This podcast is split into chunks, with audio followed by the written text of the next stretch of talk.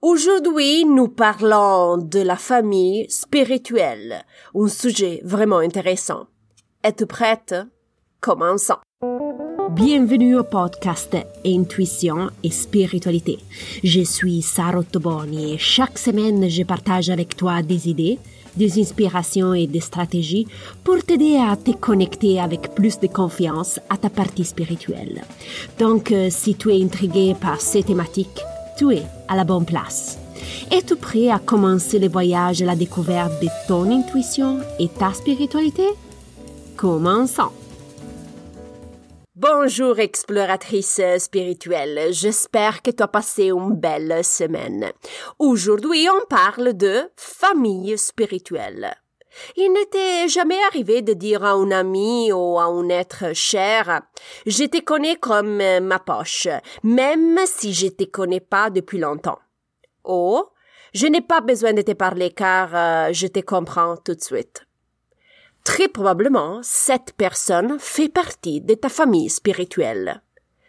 Probablement, tu es en train de te dire, mais Sarah, famille spirituelle, de quoi tu parles? Et oui, la famille spirituelle. Aujourd'hui, nous allons euh, découvrir plus ces sujets ensemble. Alors, on commence avec la base. Chaque personne a deux familles. La famille terrestre. À ta naissance, tu as rejoint une famille composée par tes parents et des personnes spéciales, comme des grands-parents, frères et sœurs, tantes, oncles et les amis proches de la famille. En plus, tu as aussi une famille spirituelle. Dans l'univers spirituel, tu as également une famille composée d'âmes avec lesquelles tu as partagé des vies antérieures et avec qui tu entretiens des liens forts. C'est intéressant, non? Aujourd'hui, je veux partager avec toi quelques informations sur la famille spirituelle. Alors, la famille spirituelle est composée de 8-15 âmes. Tu as déjà vécu nombreuses vies avec ces âmes. Alors, vous commencez à vous connaître très bien. Toutes les âmes de ta famille spirituelle s'incarnent. Ils ne sont pas comme les guides spirituels classiques que ne s'incarnent jamais. Ces âmes ont vraiment une vision très pragmatique et elles peuvent partager avec toi des conseils très très rationnels et très euh, pragmatiques. Tous ou une partie des membres de ta famille spirituelle peuvent être sur Terre en ce moment. Si des âmes sont sur Terre, ne veut pas dire par contre que tu vas les croiser. Euh, peut-être tu vas pas les croiser dans cette vie, ou peut-être tu vas les croiser un jour. Cela, ça dépend de ton contrat prénatal. Si tu as découvert euh, au pas ou à toi décidé au pas de les croiser. Si tu veux euh, analyser mieux et approfondir ces thèmes du contrat prénatal, je te conseille de écouter l'épisode numéro 3. Enfin, euh, la dernière information que je vais partager avec toi est que dans des vies antérieures, chacun de vous a recouvert des rôles différents. Par exemple, ton actuel meilleur ami pourrait être ta maman dans une vie antérieure ou ton enfant dans une autre vie. La semaine dernière, lorsque j'ai faisais une session intuitive virtuelle, une fille m'a posé quatre questions par rapport à la famille spirituelle. Et je veux répondre euh, ici, comme ça je pense que ça peut être utile pour toi écouter les réponses.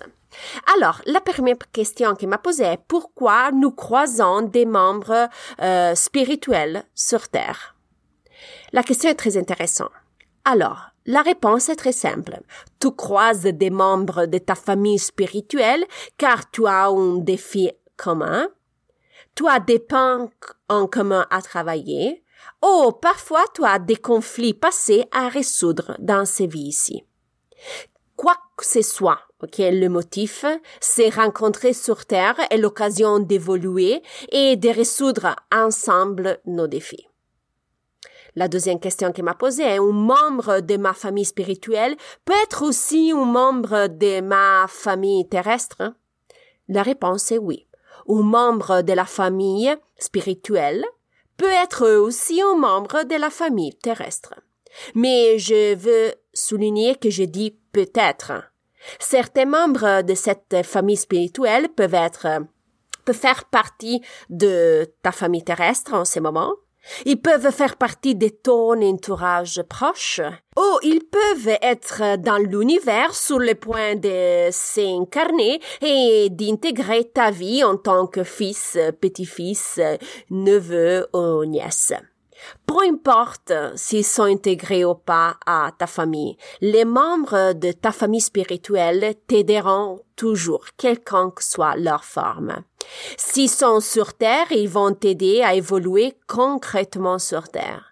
S'ils sont dans l'univers, ils vont jouer le rôle de grille de, protection. La troisième question est si un membre de ma famille spirituelle est incarné, mais il n'est pas à côté de moi, peut toujours euh, m'aider? Eh oui, nous sommes dans un corps euh, humain, mais les âmes sont connectées à travers l'univers. Donc, euh, aussi si on est loin, on est dans des continents différents, on peut toujours quand même continuer à communiquer et c'est entre-aider. Nous sommes des énergies, donc euh, l'âme peut toujours t'aider, aussi s'incarner et, et à l'autre bout du monde.